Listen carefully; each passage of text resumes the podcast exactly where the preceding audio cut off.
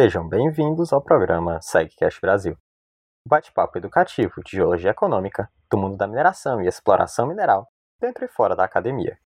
O episódio de hoje vem direto da Universidade Federal do Ceará, UFC. Eu sou Davi Henrique, aluno de graduação e membro do UFC SEG Student Chapter.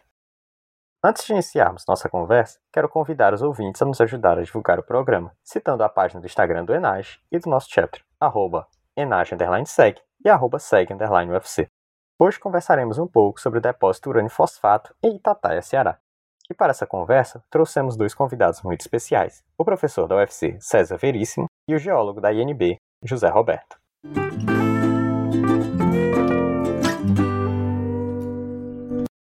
O professor César Veríssimo possui graduação em Geologia pela Universidade Federal do Pará, mestrado e doutorado em Geologia Regional pela Universidade Estadual Paulista Júlio de Mesquita Filho.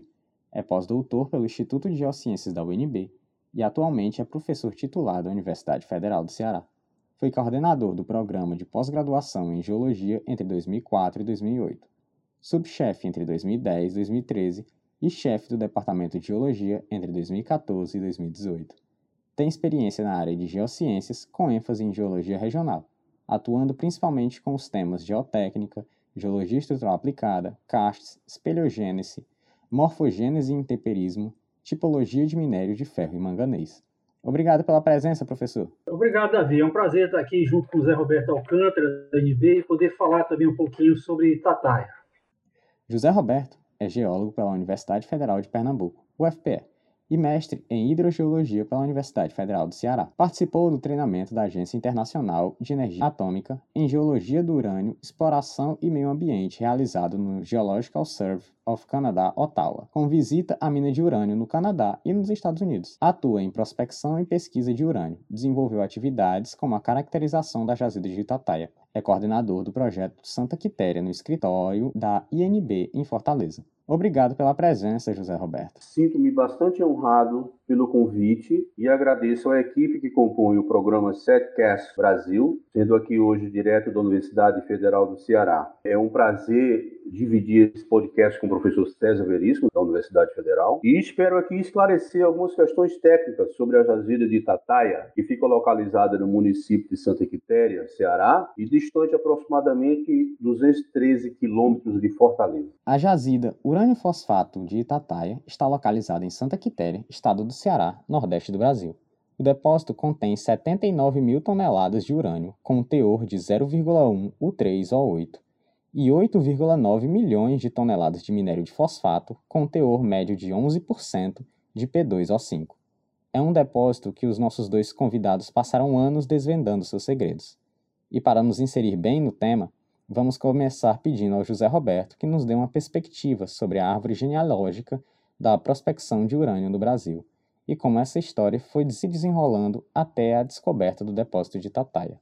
Em 1952, teve início a prospecção sistemática de minerais radioativos no Brasil. Isso ficou a cargo do Conselho Nacional de Pesquisa, CNPq. E os primeiros indícios uraníferos descobertos foi o de Poços de Caldas, Minas Gerais, que é urânio associado a caldazitos. Teve o de Jacobina, na Bahia, que é urânio associado a ouro. E também em Araxá, que é uma jazida de nióbio com urânio e tório. Em 1956, foi criada a Comissão Nacional de Energia Nuclear, é, que realizou um programa conjunto com técnicos americanos do USGS e também franceses da, da Commissariat Energia Atomique, CEA, para dar continuidade a esse programa. Em 1960, teve início a prospecção e pesquisa no Nordeste brasileiro, que também ficou a cargo da Comissão Nacional de, de Energia Nuclear. Em 74, foi criada a Empresas Nucleares Brasileiras, chamada de Nuclebras, e ela ficou responsável pela prospecção, pesquisa, desenvolvimento e lava de jazidas de urânio no país.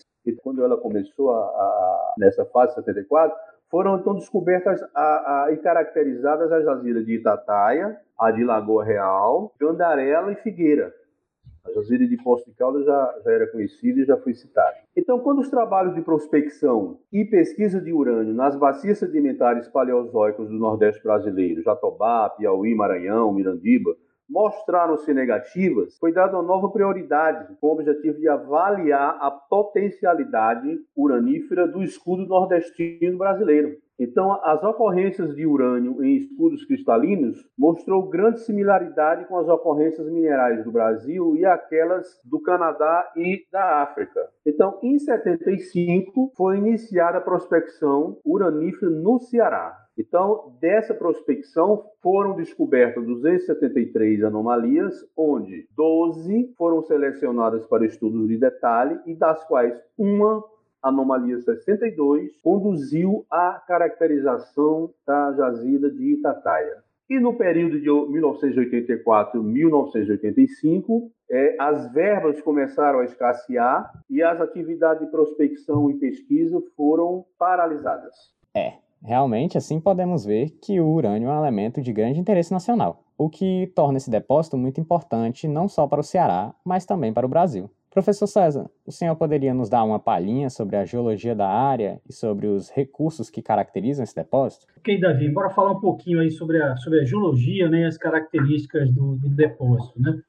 Conforme o Zé Roberto comentou, Itataia ele contém uma concentração econômica de duas substâncias minerais, né, o fósforo e o urânio. Esses dois elementos eles ocorrem na jazida de Itataia via de regra junto, né, por isso o consórcio entre as empresas Galvani e NB.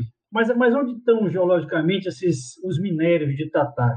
Isso é uma, uma sequência de rochas pré-cambrianas, denominada localmente de Grupo Itataia, e, e, em termos regionais, o Grupo Itataia faz parte de um conjunto, de uma faixa de rochas metamórficas metamorfizados no fácil fibolito médio a alto, que ele se estende desde o Mirim, na cidade de Mirim, no norte do estado do Ceará, até a cidade de Independência, já na porção centro-oeste do estado, passando pelos municípios de Santa Quitéria e Tatira, e é nessa porção central da faixa que ocorre o grupo Itataia né, e a jazida de Itataia. Mas o que que, o que, que representou é, geologicamente essa faixa? Qual o contexto paleogeográfico dessa faixa? Existem muitos estudos é, realizados nessa faixa, trabalhos acadêmicos, mestrados, mestrados, doutorados, né? É, e, e, trabalhos também de cartografia geológica básica, feita pelos colegas do Serviço Geológico, a CPRM, mas certamente quem dedicou grande parte da, da vida estudando essa faixa foi Michel Henri Arthur, um amigo e professor do Departamento de Geologia, já falecido, e realizou sua pesquisa de doutorado nessa região. Né? Inclusive, acho que ele usou a sede de Tatai diversas vezes como ponto de apoio para a pesquisa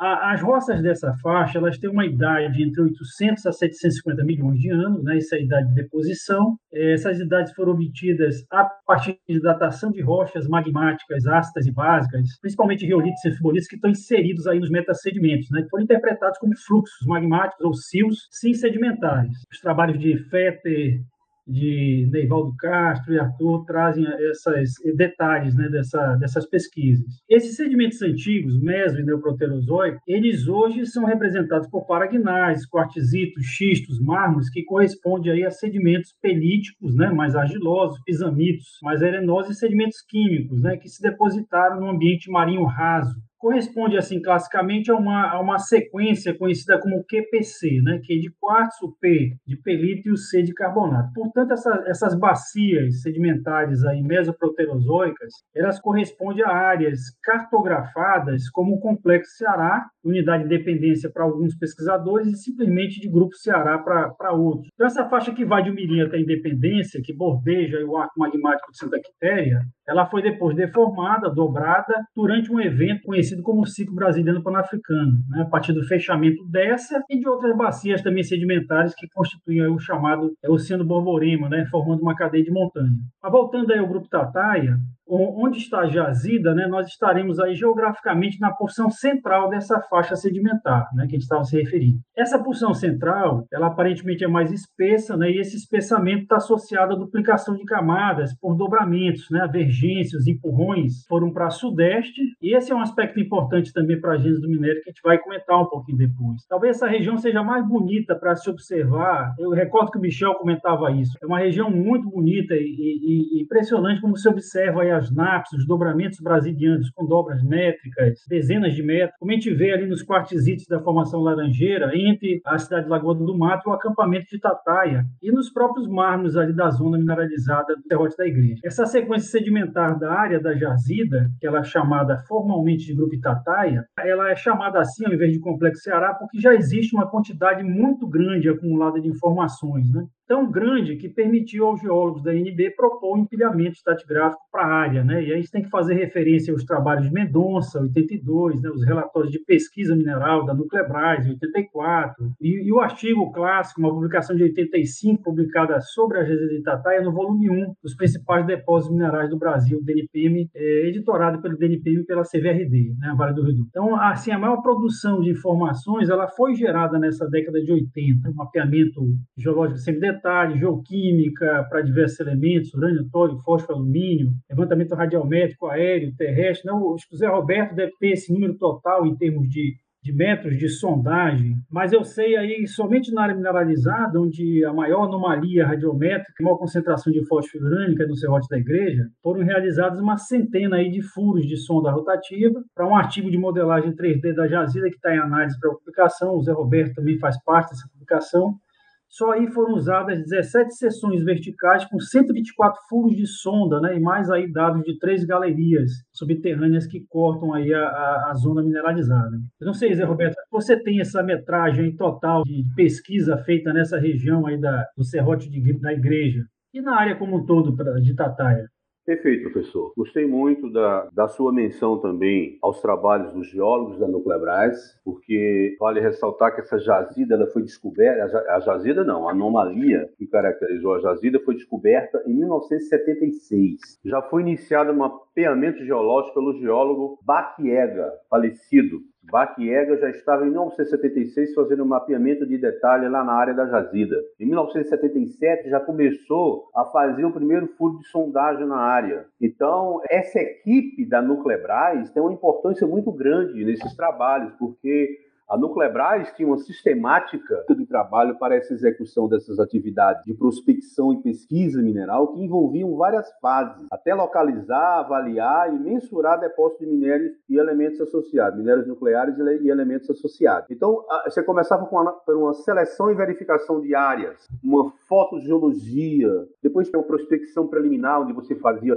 trabalho de geoquímica, de mapeamento geológico e de detalhe, depois partia para uma outra fase de prospecção, já fazia estudos mais detalhados, até chegar na fase de pesquisa mineral, que já era, assim, vamos dizer, culminando mesmo para caracterizar como jazida, em que você tinha uma fase de sondagem muito intensa, tanto sondagem geológica como sondagem de cubagem, e aí até construção de galerias para uma caracterização de saber como é que funciona os contatos né, da, do minério com as encaixantes e até a caracterização da jazida mineral. E a parte de sondagem, como eu falei no início, foram descobertas 273 anomalias e foram selecionadas 12. Essas 12 anomalias, que a gente costumava chamar de província uranífera, elas sofreram praticamente 88 mil metros de sondagem para 382 furos, que inclui inclusive o local onde é a jazida. Então, só na jazida, conforme o professor César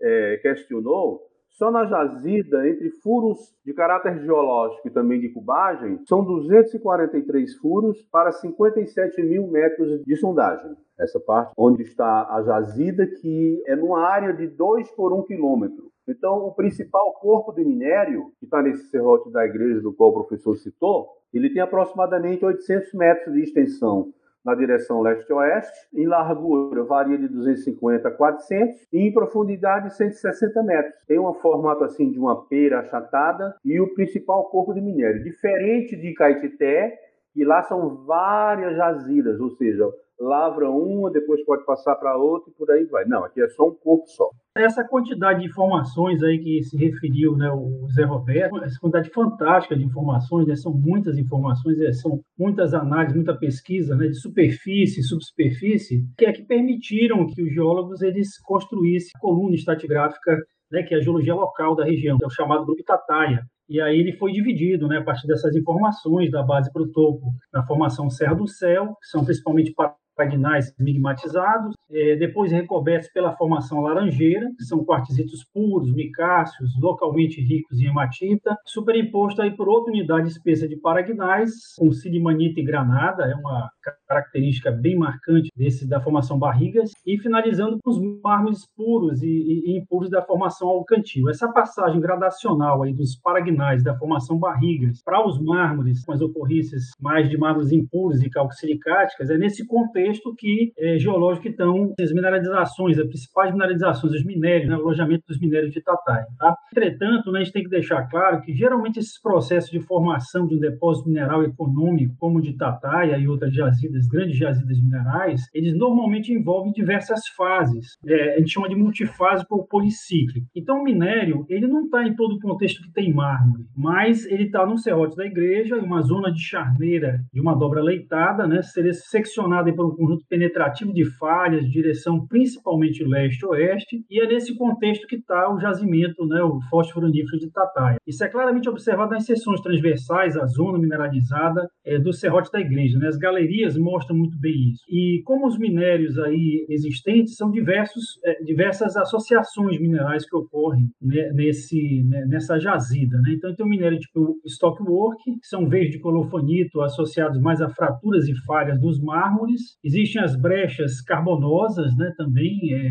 associadas à matéria orgânica, brechas carbonáticas mineralizadas. Essa última tem um, um caracteriza um ambiente kárstico hipogenético. E os minérios chamados é, epseníticos também, com textura pegmatoide, é, vacular, né, onde o colofonito aí ocorre disseminado, preenchendo vazio, bordejando às vezes alguns cristais de calcita. Aí mostra uma clara associação com o metasomatismo sódico, né, orbita é o plagioclásio sódico, e os minérios de alto teor são os colofonitos maciços, são mais finos, granulados, aquela cor avermelhada, formando a de apatita, principalmente apatita amorfa, amorfa, colofonita. E também aí junto, preenchendo cavidades, o quartzo bipiramidal, o feldspato caulinizado, calcita e grafita. Muito interessante. Professor, existem outras jazidas similares a essa no mundo? É, Davi, é similar, similar sim, né? mas é, idêntica, idêntica não. Pelo fato de que o urânio, ele está, nesse caso de Tataia, ele está, como a gente falou, intimamente associado né, com o fosfato. Ele está dentro da estrutura da apatita, né, especialmente a, a fluorapatita. Então, existem aí duas grandes teorias aceitas para a gênese da, do minério. Uma origem sedimentar, primária, onde o urânio ele viria do continente e o fosfato viria do, das águas mais profundas dos oceanos, né? as correntes ascendentes aí de água fria, a apatita é mais solúvel em água fria e ácida, quando ela chega, né, a corrente chega na plataforma carbonática, encontra água mais aquecida e o pH e a alcalinidade maior e leva a precipitação do fosfato, formando depósito de fosforitos próximo aí junto com os carbonatos. Essa é uma teoria. A segunda teoria é que tanto o urânio quanto o fósforo eles podem vir de uma fonte é, secundária, epigenética. E aí os fluidos são diversos, podem ser fluidos de origem magmática, metamórfica e meteórica. Esse termo epsinito, que ele é usado para algumas rochas mineralizadas de Tataia, ele, ele vem em analogia ao uso desse mesmo termo para descrever rochas de origem hidrotermal lixiviadas em quartzo, onde o quartzo foi claramente removido, né, é, retirado do sistema, gerando uma rocha muito semelhante a um cianito. Esse processo de eficientização ele é tipicamente observado e descrito em granitos hercinianos do maciço central francês, também no norte da Suécia, né, em outros maciços graníticos da Europa Central, relacionados à erogenia ou herciniana. Tem algumas ocorrências também similares de jazida de urânio, associadas com metasomatismo alcalino, né, notadamente sódico lá no sul da China, na Ucrânia, em depósito do Alasca também. Uma característica desse depósito é a desviação de sílica e o aporte de sódio. Falando de uma forma resumida aí sobre a gênese e a idade das mineralizações, é, considerando essas duas hipóteses sedimental epigenética, mas considerando os dados que existem até o momento, os dados analíticos, a gente pode é, fazer uma, uma, uma, um resumo rápido. Primeiro, é um estudo muito importante feito por Fusikawa em 78, que ele estudou inclusões fluidas né, em alguns minerais hidrotermais, quartzo, carbonato e, e, fosfato, que eles indicam que os fluidos mineralizantes eles correspondem a soluções salinas ricas em cloretos, principalmente cloreto de cálcio, e também indicam temperatura que sugere aí uma, uma interação entre fluido hidrotermal e água meteórica. Isso é importante porque existe na, na jazida, é, o Zé Roberto deve ter acompanhado toda essa descrição de sondagem na, no serrote da igreja, existe uma clara relação de profundidade com a existência das principais anomalias de.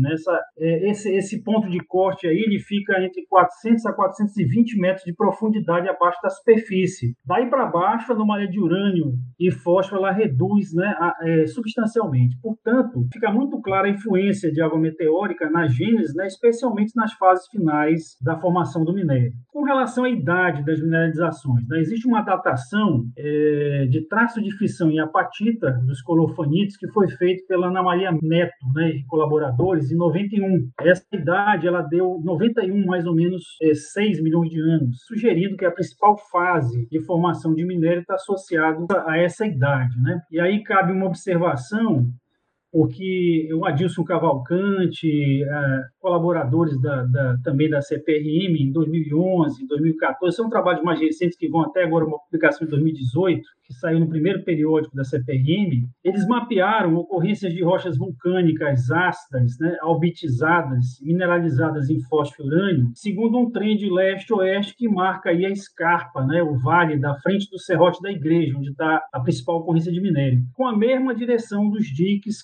Cretáceos Ceará-Mirim, né, relacionando então a mineralização fosforonífera ao magmatismo Ceará-Mirim. Tá? Recentemente, no ano passado, Ana Flávia Cavalcante defendeu o mestrado aqui na academia, estudando essas rochas magmáticas que ocorrem na frente, né, no vale, no Riacho das Guaribas, ali próximo à confluência com o Riacho Alcantil. Essas rochas magmáticas que estão alojadas nesse alojamento leste-oeste, eles são principalmente rochas básicas toleíticas. E aí as amostras elas vão dar teores é, é, baixos de fósforo né, e de urânio. Então fica essa dúvida se realmente o magmatismo Ceará-Mirim serviu apenas como uma fonte de calor, né, ou se também serviu como uma fonte de, de urânio e fósforo, que aparentemente é, não foi confirmado. Uma outra idade importante do depósito ela foi obtida pelo Neivaldo, né, o Castro, 2005, que ele datou as franjas dos anfibólios sódicos que ocorrem é, num hidrotermalito ali na subida, na subida para a Galeria 3, né, do Serrote da Igreja. É, ele identificou esses anfibólios sódicos como pargasita, e ele obteve uma idade de 590 milhões de anos por argônio argônio. Então, assim, esse metassomatismo, esse evento metassomático que é muito, que é identificado aí pelo Neivaldo nessa datação de 590 milhões de anos, ele é muito penetrativo né, em todas as rochas da, da jazida de Tatar. E esse metassomatismo ele foi também muito bem caracterizado por petrografia, por química mineral e análise isotópica, e uma pesquisa publicada na revista South American Sounds em 2016. Esses mesmos anfibólios datados pelo Castro, a mesma rocha, foram 30 análises de química mineral, núcleo e borda, mostrando o trend geoquímico né, nesses anfibóticos com eliminação de cálcio e magnésio e o aporte de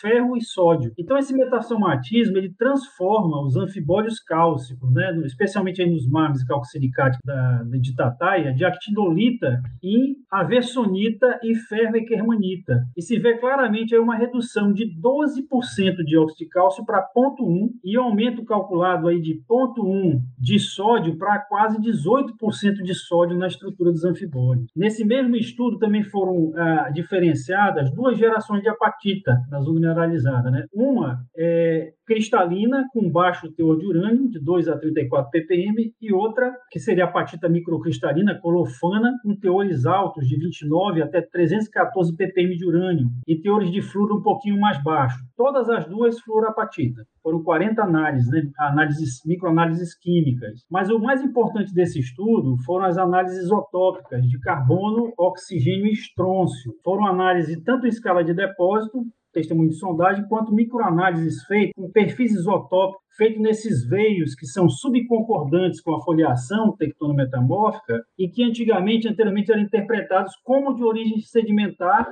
e deformados no brasiliano. Os perfis, eles mostram sistematicamente um aumento da razão estronço 87 e estronço 86 em direção ao centro do veio acompanhado da redução dos valores isotópicos de carbono e oxigênio. Isso mostra para a gente que esses fluidos mineralizantes eles não estão em equilíbrio isotópico com o mármore, que é a rocha hospedeira. Então isso aí indica claramente uma natureza epigenética secundária da mineralização. E tem outro fato, né? os valores maiores que 0,71 da razão estrôncio 8786, eles são sugestivos de um influxo de estrôncio radiogênico a partir de uma fonte magmática. Esses dados eles colocam realmente em xeque, vamos dizer assim, o modelo fonte primária sedimentar. Sobre a questão da gênese dos ciclos, as fases da mineralização da jazida, existe muito ainda a ser feito. É, eu acho que, assim, especialmente o, o, estudo das brechas carbonosas, ele é de fundamental importância, né, à medida que o, o, a matéria orgânica ela funciona como uma armadilha para o urânio. Mas eu, eu, eu,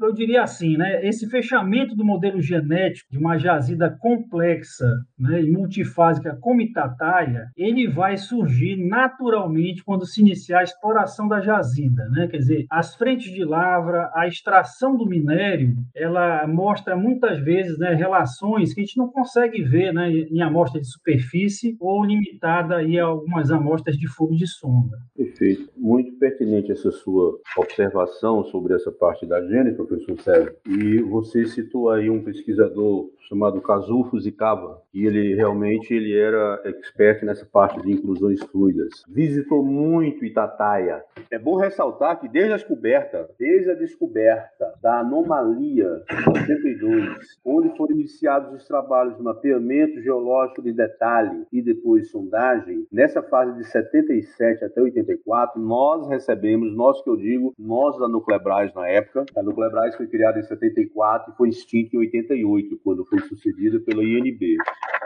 Nós recebemos diversos pesquisadores. Nós recebemos um geoquímico internacionalmente famoso, que era o, o Fife, que também estudou e quis dar a sua contribuição sobre a gênese da, da jazida. Então, a Itataia foi uma verdadeira escola de aprendizado sobre esse tipo de mineralização. E o nome colofanito, ele foi batizado por geólogos e petrógrafos da Nuclebras. Então, é, é, como é uma jazida peculiar no mundo, quando o Israel perguntou se existiria alguma jazida similar, eu diria que não. Assim como o colofanito, com essa percentagem, essa relação de fósforo e, e de urânio, eu, eu não conheço. E posso afirmar também o seguinte, que a Agência Internacional de Energia Atômica, que é o órgão regulador mundial que trata de todas essas operações com minérios nucleares, envolvendo inclusive é, a parte de fiscalização, né? Fiscaliza se o Irã está fazendo bomba atômica, fiscaliza quanto que entra numa, numa usina nuclear de, de, de urânio para fazer enriquecimento, quanto é que sai. Então, eles classificam praticamente 15 tipos de depósitos de urânio no mundo. Então, é, na sequência, seriam relacionados a inconformidades, outro tipo de depósito, arenitos,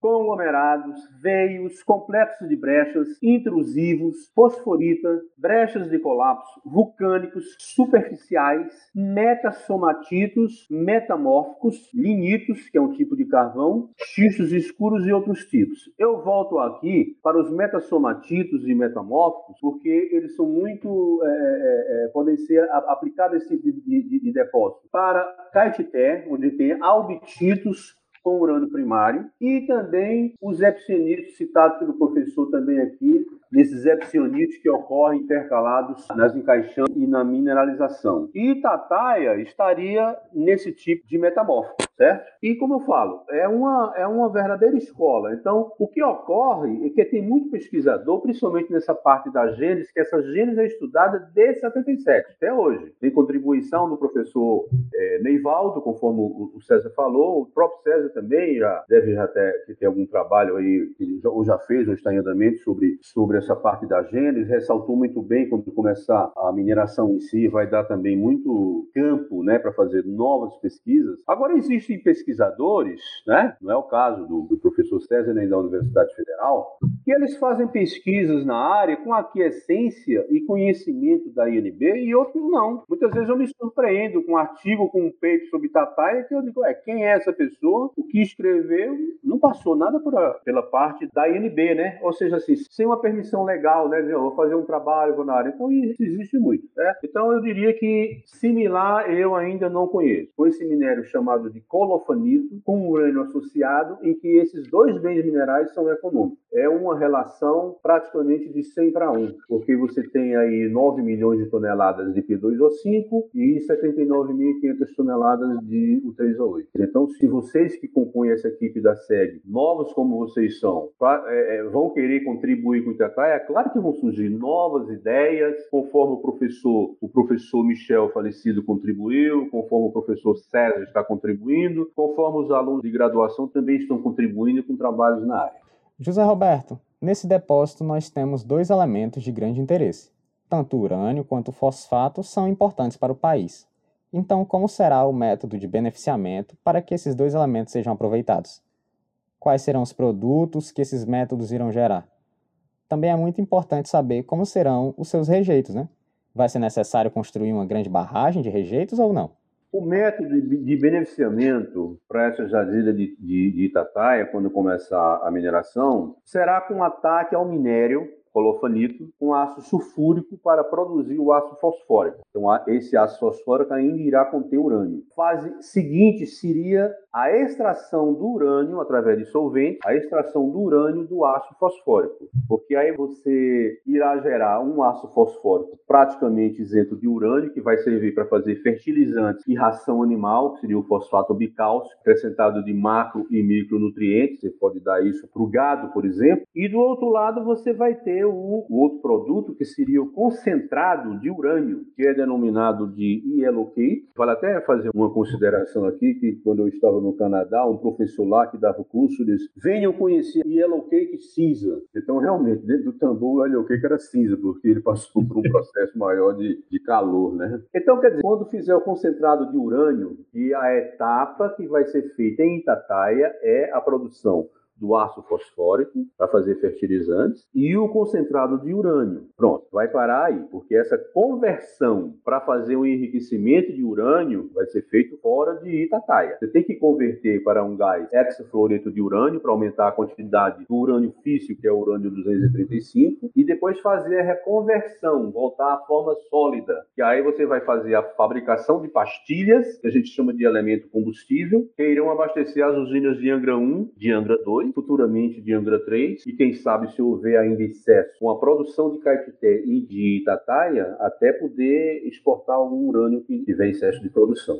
Zé Alberto, então com esse processo, com esse tipo de processamento aí, essa novidade, é, isso vai reduzir muito de forma significativa o consumo de água. Perfeito, César. Ainda na época da Nuclebras, existia um método para fazer essa extração do urânio do, do ácido fosfórico, um método de flotação. Você tinha flotação direta, onde você deprime o fosfato e você flutua a parte da ganga mineral, calcita, carbonato e os silicatos, e depois a reversa que seria você deprimir essa ganga e flotar o minério, você tiraria, vamos dizer assim, através de pá. Com essa nova visão desse empreendimento, a partir da, desse contrato de consórcio que foi consagrado em 2009, é, foi, foi implementado o um método de calcinação. Então, a ventilação, esse novo método de, de, de, de para a extração do urânio, chamado de calcinação, então irá diminuir muito o consumo de água e, principalmente, irá dispensar a construção de barragem de rejeito. Como foi mencionado o benefício popular,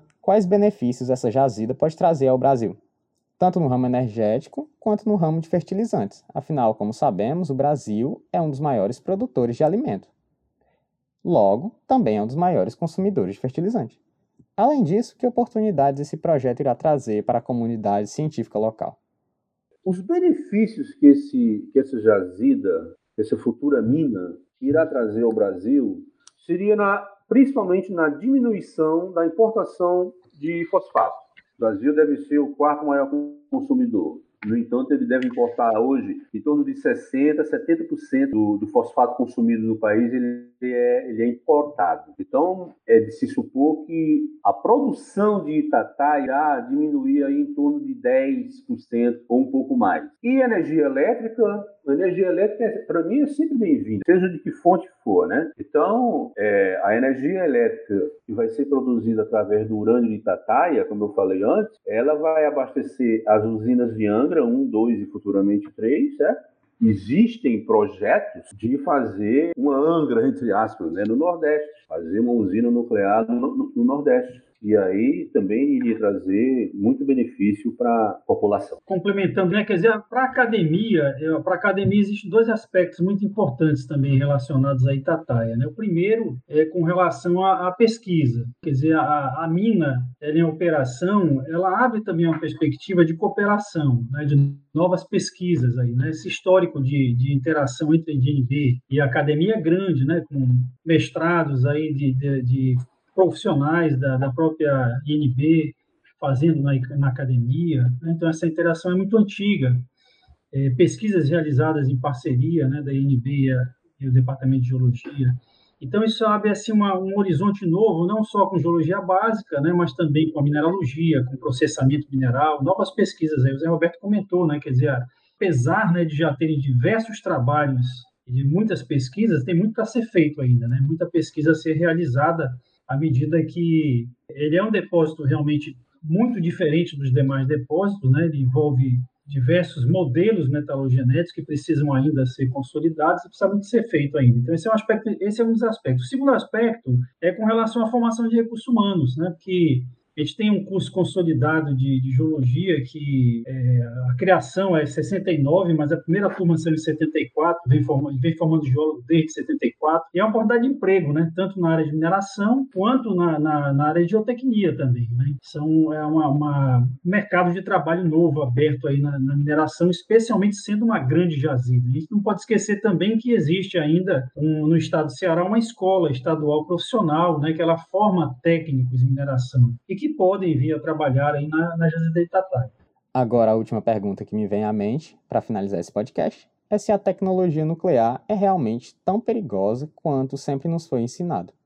Afinal, as primeiras coisas que vêm à mente quando pensamos em tecnologia nuclear são bombas e grandes desastres nucleares.